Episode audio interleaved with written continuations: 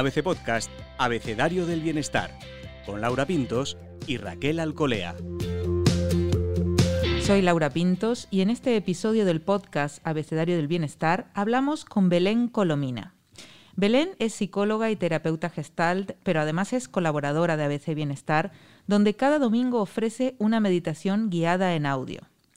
Justamente sobre esta práctica, la de la meditación tan vigente en estos tiempos, hablamos hoy con ella. Queremos saber cómo hay que iniciarse, cómo combatir las distracciones, también cómo enfrentar la falta de tiempo y hasta los mitos que rodean a esta técnica. Pero además queremos enterarnos claramente, gracias a Belén, de qué nos aporta, qué es y qué no es. Hoy, con la M de meditación.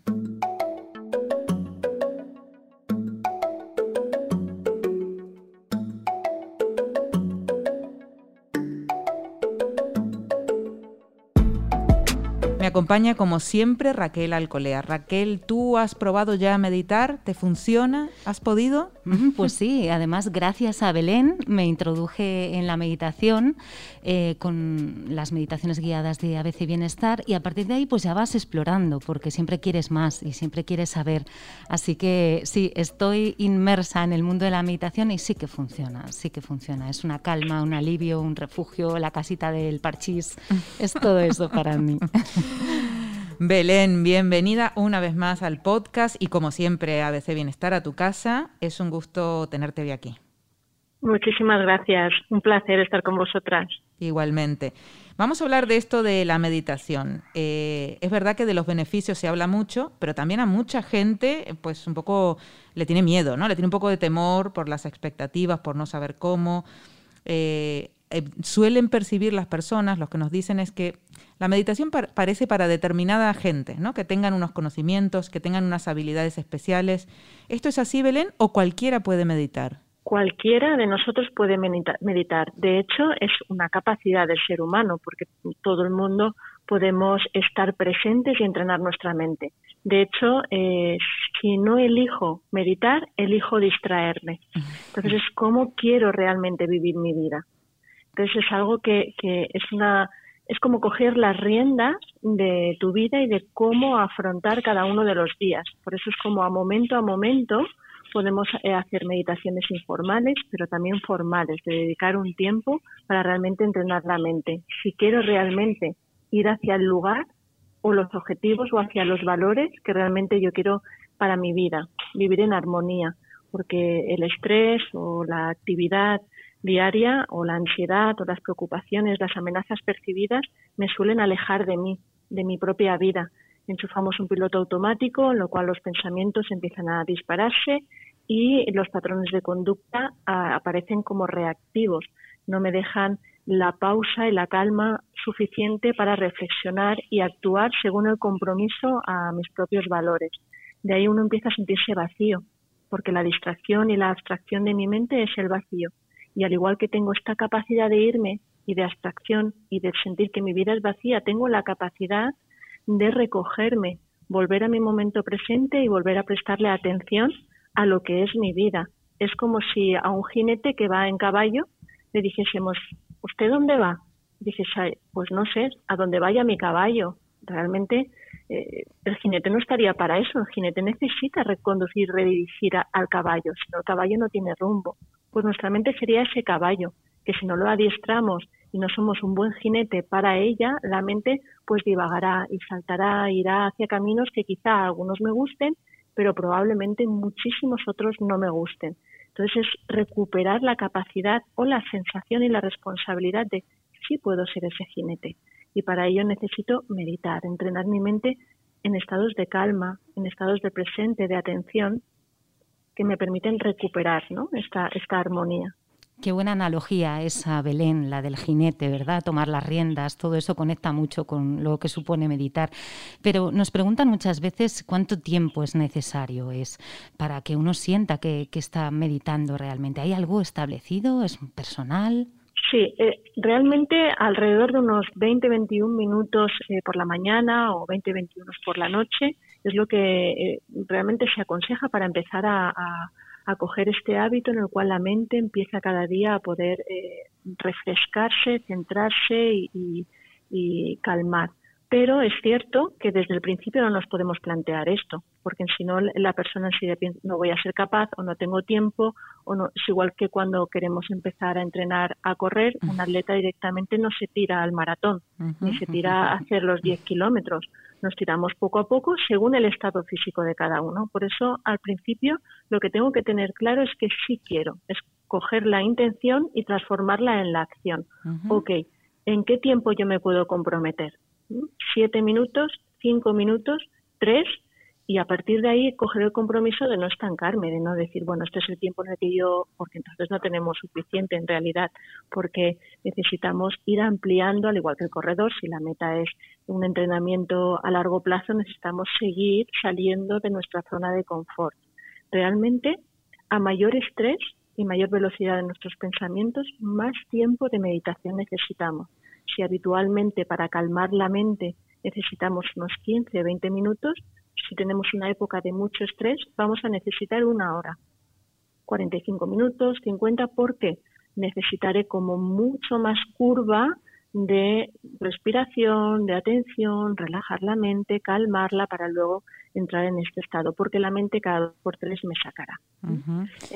Entonces, si yo no me, no me no me esfuerzo, sino que yo me permito fluir y indagar y estar y permanecer sin expectativas, es lo, es lo que me va a permitir realmente sostener el hábito, porque esta es otra. Siempre se piensa que, bueno, medito, me voy a encontrar fenomenal, luego voy a estar en calma y esto es como las rosas. Y, y a veces resultará fácil y a veces muy complicado porque estás muy agitado, incluso a veces puedes sentirte eh, como más ansioso o te, que te haya producido más nervios. Entonces, ok, simplemente observa tu experiencia. Hoy ha sido así, mañana será de otra manera, al igual que cada día. Por eso no tenemos que tirar la toalla, sino es un hábito de permanecer, seguir entrenando, seguir entrenando. Son tres minutos, cinco hoy, pues cinco minutos. Con los cinco minutos tu cuerpo y tu mente ya se hayan habituado a calmarse ahí, el cuerpo mismo pedirá más tiempo porque es un estado de calma en el cual vamos entrenando. Entonces, generalmente si lo hacemos como hábito, es la forma más sencilla de, de que no nos escapemos ni divaguemos de, uy, hoy no me ha dado tiempo, porque es una de las primeras excusas, claro. Belén, has dicho muchas cosas muy interesantes que iremos desgranando, pero vamos a ponernos en el, en el lugar de una persona que, por lo que sea, quiere empezar a meditar o este año se ha propuesto encontrar ese espacio para, para reencontrarse, para pensar. Y ha decidido, bueno, voy a empezar con mis cinco, mis siete, mis diez minutos diarios, los que sean. Cinco, vale. ¿Cómo se tiene que colocar? ¿Dónde físicamente? ¿De qué manera hay que estar para propiciar esa meditación? Luego tengo el tiempo, me siento. ¿Me siento? ¿Qué tengo que hacer? Ok. Cuando ya tenemos la decisión tomada, es decir, si quiero eh, empezar a meditar, necesito comprometerme con esto y por eso necesitamos preparar un espacio físico para que eh, ya sepa dónde dirigirme y a ese tiempo determinado. Necesito reservar en mi agenda un pequeño tiempo, si es de cinco minutos, de, pues si son cinco minutos de meditación, reservo diez. Es decir, tenemos en cuenta que necesito sentarme, calmar, hacer la meditación y luego es muy importante el salir de la meditación, que no lo hagamos acelerado, que sostengamos el tiempo de calma el máximo posible. Entonces, todo esto favorece que tengamos ya un lugar. En ese lugar, la postura puede ser de, de varias formas. Podemos sentarnos en el suelo o en el cojín de meditación en el cual cruzamos las piernas en la flor de loto, que es la típica que podemos observar porque facilita lo que es la respiración, el tener la espalda recta y el que podamos empezar a, calmar y a expandir y profundizar en, en la respiración. También podemos estar sentados sobre los talones o también en un banquito de meditación que favorece esta postura para que no sentir las dolencias en, las rodillas. Y también podemos meditar en silla. Alguien que dice, yo es que en el suelo estoy incómoda o me duele la espalda o tengo problemas en, las piernas, ok, no pasa nada. Nos sentamos en una silla con las piernas a 90 grados, sin cruzar los pies y con la espalda recta. Es importante que la espalda no la dejemos caer sobre el respaldo porque entonces mi cuerpo diría, oh, qué bien, tiempo de descanso, tiempo de siesta, y es como, no, no, es tiempo de entrenar. Entonces estamos eh, con la espalda recta, al igual que cuando estamos en el suelo. Y si así también hay dolencias, también puede ser acostado con eh, boca arriba, con las palmas dejadas reposar hacia los laterales, con la palma hacia arriba. Y ahí entonces igualmente respiro e inicio la meditación. Conforme tengo este tiempo ahí reservado para meditar en estas posturas, cuando yo salgo de la meditación hemos de respetar esta calma, porque lo que queremos entrenar también es la amabilidad conmigo mismo. Si yo me levanto y empiezo en cero coma, de nuevo el ritmo de vorágine, de velocidad, de estrés, pues entonces de un plumazo se va todos los efectos, ¿no? Es como intentar sostener luego unos minutos, también de dejar reposar la experiencia, de sentirla e incorporarme luego poco a poco a las actividades cotidianas. Claro, eso nos llevaría entonces, Belén, a preguntar pues el mejor momento del día. Eh, uno, pues no sé si conectaría más con la mañana, con esas, esas pausas también posteriores, con la noche, mediodía. No sé si hay un mejor momento. El mejor momento, sobre todo al principio, para adquirir el hábito es por la mañana, porque ahí aún no ha empezado el día. Aún tienes más posibilidad de reservar un tiempo y que ese tiempo esté dedicado ahí. Conforme pasa el día, la actividad y la velocidad mental ha aumentado con lo cual probablemente me sienta mucho más agitado y me resulte más complicado sentarme y pausar. Quizá lo que cinco minutos o siete puedo hacer por la mañana, a mediodía siete minutos se me queden muy, muy cortos porque la mente ya está muy estresada o, o agitada. Eso no implica que quizá cada uno tenga su propio ritmo y a lo mejor uno prefiera mejor por la noche o a mediodía. Así que el momento ideal es aquel en el que tú veas que sí puedes dedicar ese tiempo y la mente esté más parada, dispuesta y abierta a recibir la experiencia presente. Por eso por las mañanas suele ser un, buen momento o ya por la noche para despedir el día, cerrar carpetas que llevamos abiertas todavía en la cabeza y poder abrirnos a, la experiencia de la relajación, del descanso y desconectar de todo el día. Belén, entonces, esta persona que está empezando tiene su momento del día, tiene sus 10 minutos reservados para esos 5 de meditación, se ha sentado correctamente. ¿Por dónde empieza? ¿Qué es exactamente meditar? ¿Es pensar? ¿Es no pensar? Eh, ¿Es repetirse un mantra? ¿Sirve todo? ¿Cómo lo definirías?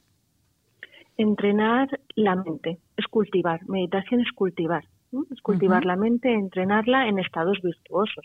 Podemos entrenarla en estados no virtuosos como el enfado, la ira, eh, la queja, la irritabilidad y podemos entrenarla en estados virtuosos que son cualidades positivas que me hacen sentir en bienestar o en armonía con mis valores o con mi, con mi forma de ser. Desde ahí eh, eh, es un falso mito lo de dejar la mente en blanco. Mm. La mente es una fábrica de pensamientos absoluta. Y, y cuanto más la observas, más pensamientos salen, más recuerdos salen y más cosas, porque a veces incluso dices, ¿esto de dónde ha salido? ¿O para qué me ha venido a la cabeza? Pues está bien, es así. Tenemos que aceptar que la mente funciona así. Pero ¿qué ocurre? ¿Qué es lo importante en la meditación o qué es esto de entrenarla? Realmente dejar pasar estos pensamientos el problema no es que pensemos, el problema es que nos enganchamos a estos pensamientos, nos fusionamos y la reactividad emocional va con ellos. Entonces me enfado y los revivo en el presente como si estuviesen pasando aquí y ahora. Y no es, solo es un producto de tu mente. Entonces meditar me, me, me entrena a poder tomar más distancia, ser como un observador de estos pensamientos, un observador de la actividad mental, un observador de lo que ocurre dentro de mí para así poderlo dejar pasar.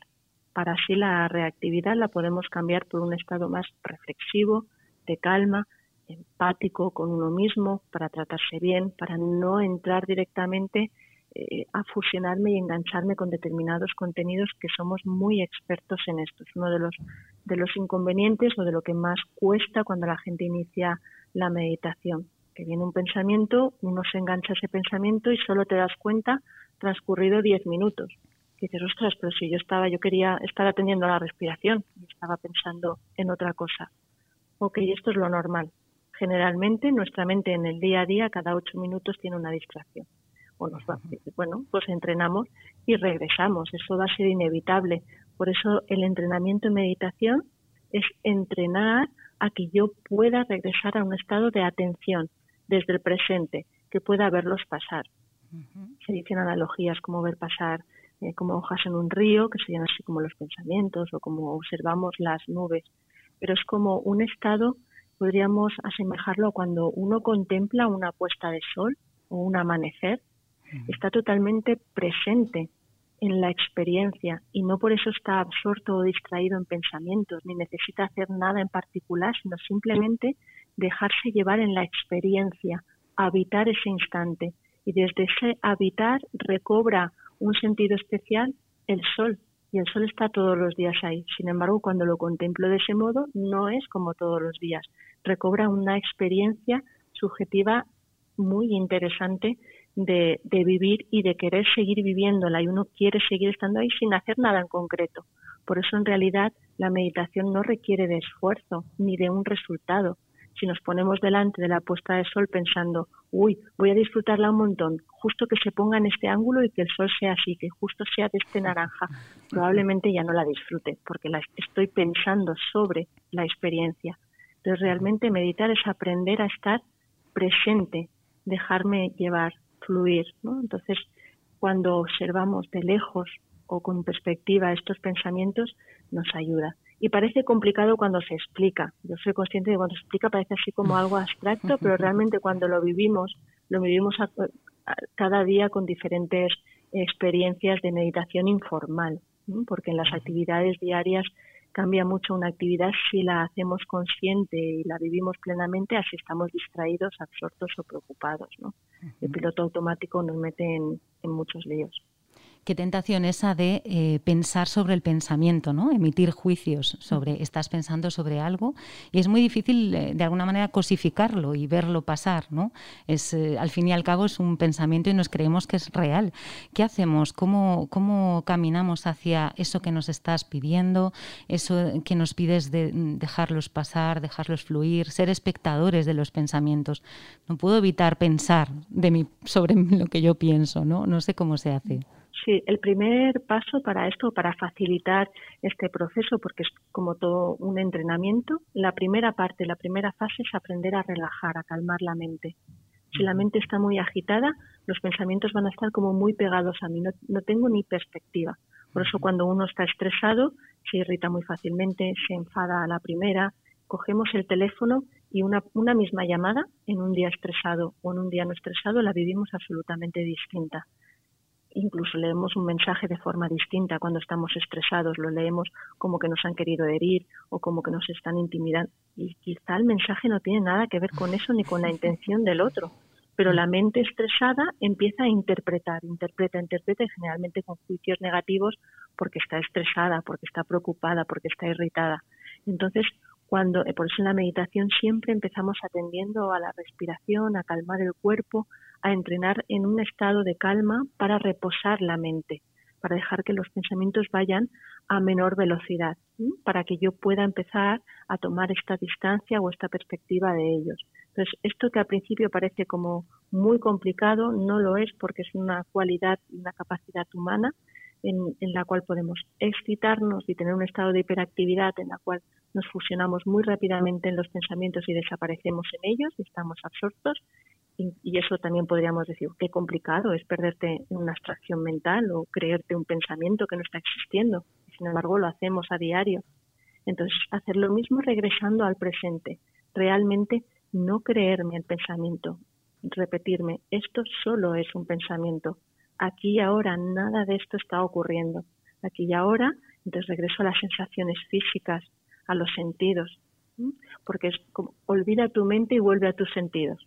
Recuperemos el olfato, el gusto, la vista, el sentir, mi piel, la temperatura, todo esto va a bajar a una experiencia inmediata y no tanto a una experiencia reflexiva. Es como al entrenar en meditación entrenamos como el yo experiencial, que no es el yo discursivo en el cual lo tenemos entrenado todos los días, que es el yo me cuento un cuento y me sigo el cuento, me sigo el cuento y, luego en, medio de todo ese cuento quizá igual aterrice en el presente y me entere de algo, pero probablemente haya pasado mucho más tiempo en ese cuento que me he contado. De hecho, estos cuentos que nos contamos o pensamientos, que es como media tenemos unos 20.000, el 70% de estos son arrastrados de ayer. ya me los conté ayer y me los sigo repitiendo. Entonces, esto es un proceso mental que necesitamos eh, ser más efectivos, vivir la vida de forma distinta, es decir, ir a este 30% que realmente está ajustado en mi día presente y ver este 70% como algo que pasa, que realmente pasó ayer o que me ha preocupado, que pasó y ya.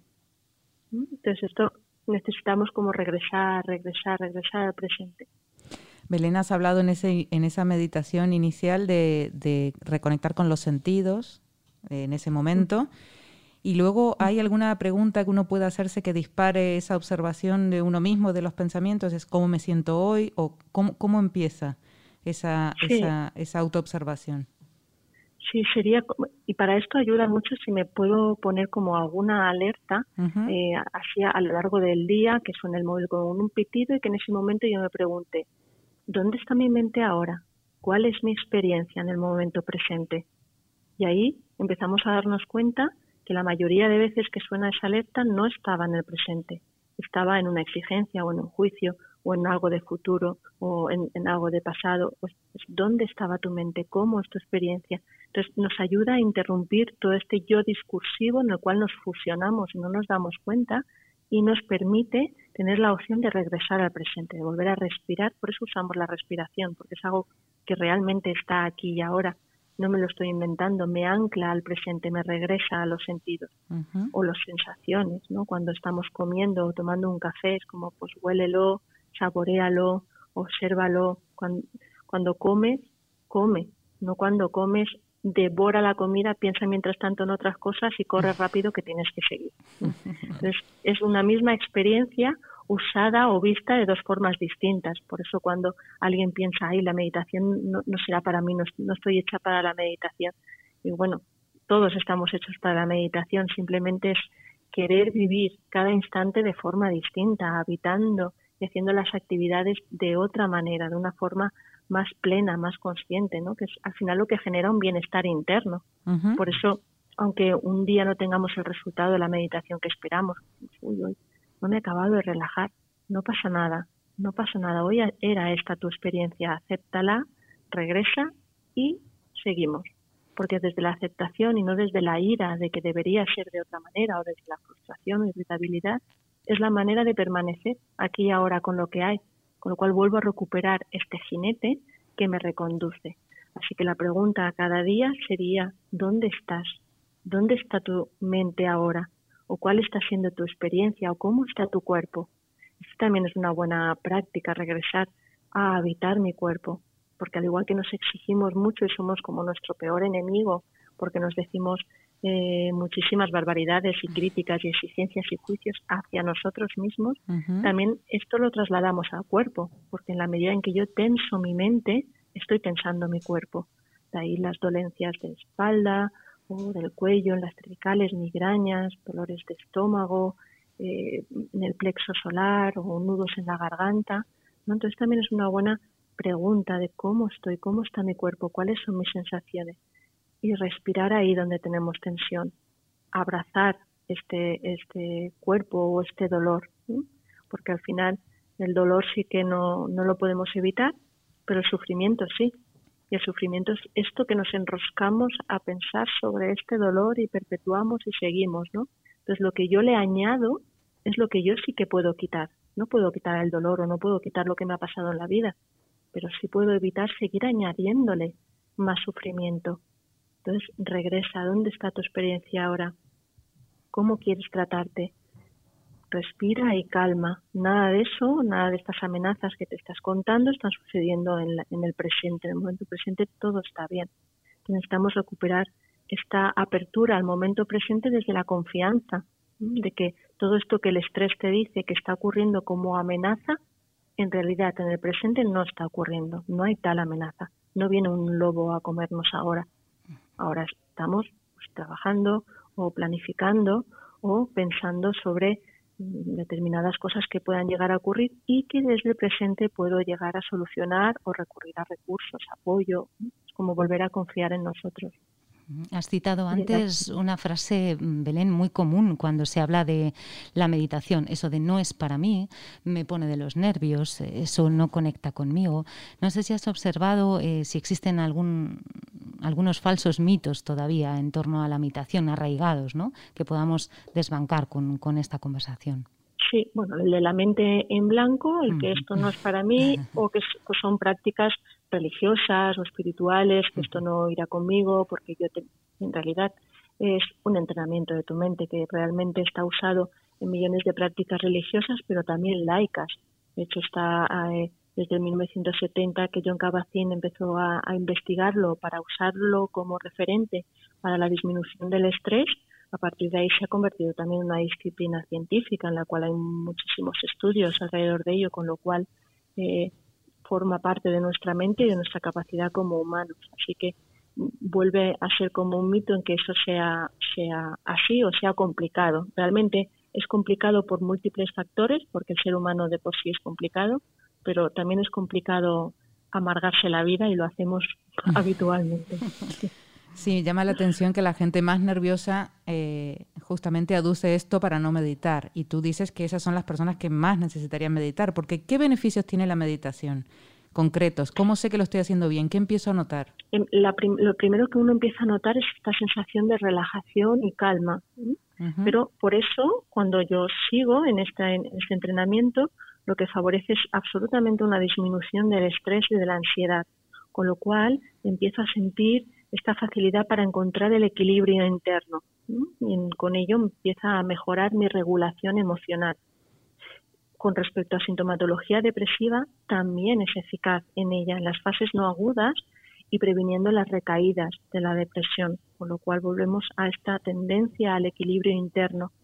Mejora, más allá de todo esto, también mejora la atención, la concentración, la metacognición, esto que hablábamos de poder mirar con perspectiva mis pensamientos recupero la perspectiva en mi vida, recupero esta parte de observar desde fuera y me aumenta la reflexión porque disminuye la reactividad y disminuye toda esta impulsividad de conducta, con lo cual cuando yo empiezo a meditar, si soy muy impulsivo, reactivo, tengo mucho estrés, mucha ansiedad, enseguida voy a empezar a ver cómo poco a poco, en unas seis semanas, ocho semanas de entrenamiento diario, todo esto empieza como a recolocarse de forma distinta y uno empieza a observar que realmente estos efectos van teniendo lugar en su vida y es cuando entonces redescubre que había otra vida posible, que se vive mucho mejor desde una calma, que no es hacer nada, nada más allá que un entrenamiento quizá de 20 minutos por la mañana y 20 por la noche.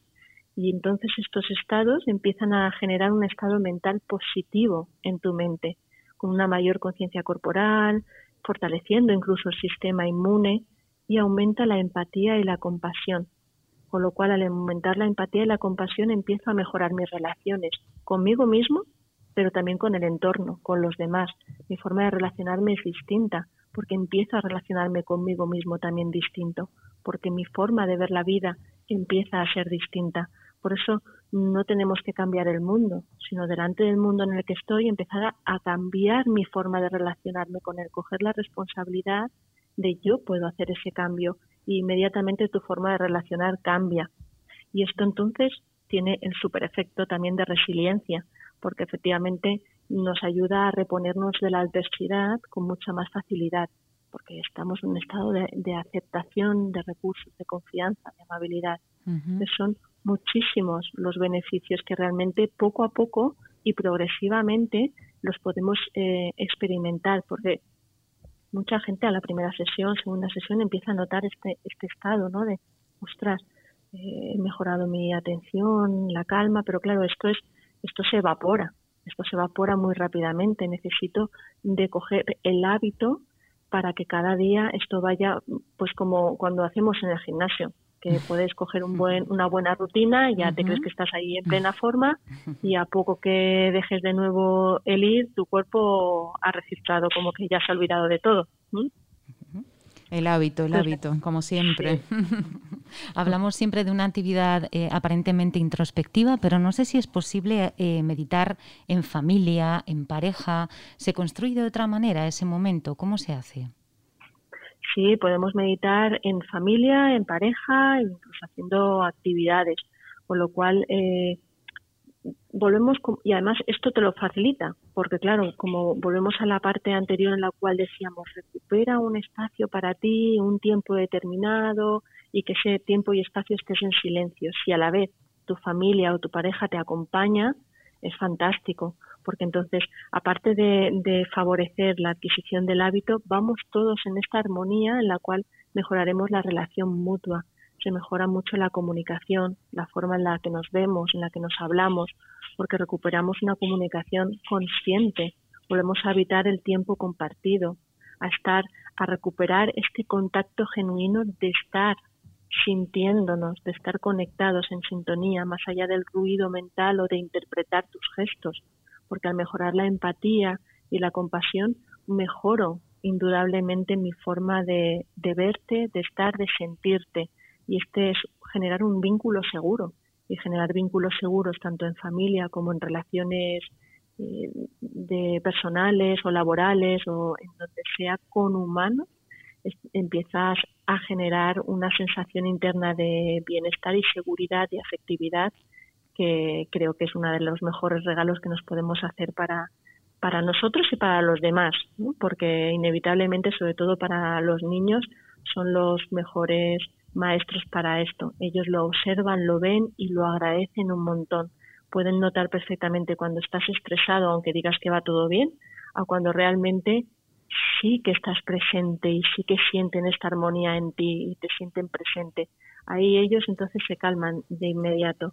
Simplemente necesitan eh, sentir que estás con ellos, no que seas perfecto, sino que realmente estés con todo, con lo que haya. Puede ser un problema, puede ser un error, una dificultad o una alegría, pero con lo que hay, si estamos en calma y estamos juntos y esto está generando vínculos seguros, esto, esto dispara la, creatividad, los recursos y la, y la eficacia en las relaciones, en la resolución, en la propia comunicación. Belén, eh, bueno, eh, sin duda es un tema que, apetece al escucharte ponerse ya manos a la obra, adquirir este hábito que también nos puede hacer. Un camino pueden ser estas meditaciones eh, guiadas que ofrecemos cada domingo en Bienestar, gracias a ti, con tu voz y con tus conocimientos. ¿Nos sirve, Belén, es lícito empezar con una idea cada día, con una imagen, con una revisión de, del día? ¿Qué disparador podemos utilizar? Podemos, al iniciar el día, para favorecer el, clima o el camino que realmente yo quiero aportar cada día para no perderme de nuevo la inercia de los pensamientos, cómo quiero construir mi día, cómo quiero vivir hoy cada, cada momento y coger como un anclaje. Pues quiero entrenar, estoy entrenando la calma, o estoy entrenando la compasión, o estoy entrenando el, el saber estar conmigo, o el no hablarme mal. Entonces, esto cada día repetírmelo. Hoy va a ser un día de calma, necesito recuperar la calma, o hoy va a ser un día en el que no me voy a hablar mal, voy a estar amablemente conmigo, me voy a cuidar. Entonces, este recordatorio a diario en el cual estoy trabajando, pues cada día a lo mejor durante una semana o durante un mes, esto va a ir sirviendo como ir regando gotita a gotita esa semilla que sembramos para que, para que crezca porque si no el día nos va a arrastrar, vamos a tener la sensación de que esto ha pasado y no nos hemos enterado. Entonces, para recuperar esta dirección y recolectar mi atención es, ok, ¿qué quiero recuperar en mi vida? ¿Qué quiero entrenar en mi mente? ¿Qué estado mental positivo quiero? El jinete, el jinete. El jinete, exactamente. Nos quedamos con esa imagen muy clara. Quiero ser el jinete. No puede ser que el día me lleve como un caballo desbocado. El jinete.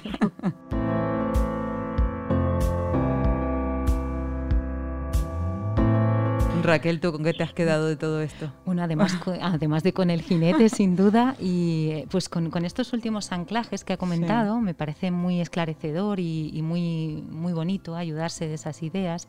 Y también con esa imagen que nos transmitió eh, para que seamos conscientes de que lo que sucede ha sucedido, pero no podemos recrearnos en el dolor y hacer convertirlo en aún más mm. duro o más doloroso. ¿no? Mm. Y eso yo creo que nos ayuda mucho, especialmente en este momento. Sin duda. Muchísimas gracias, Belén Colomina, una vez más, por participar del podcast y de ABC Bienestar.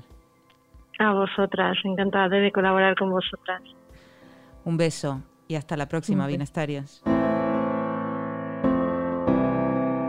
Puedes escuchar todos los episodios del Abecedario del Bienestar en abc.es, iBox, Wanda, Spotify, Apple Podcast y Google Podcast. Y no te olvides de seguirnos en las redes sociales. ABC-Bienestar.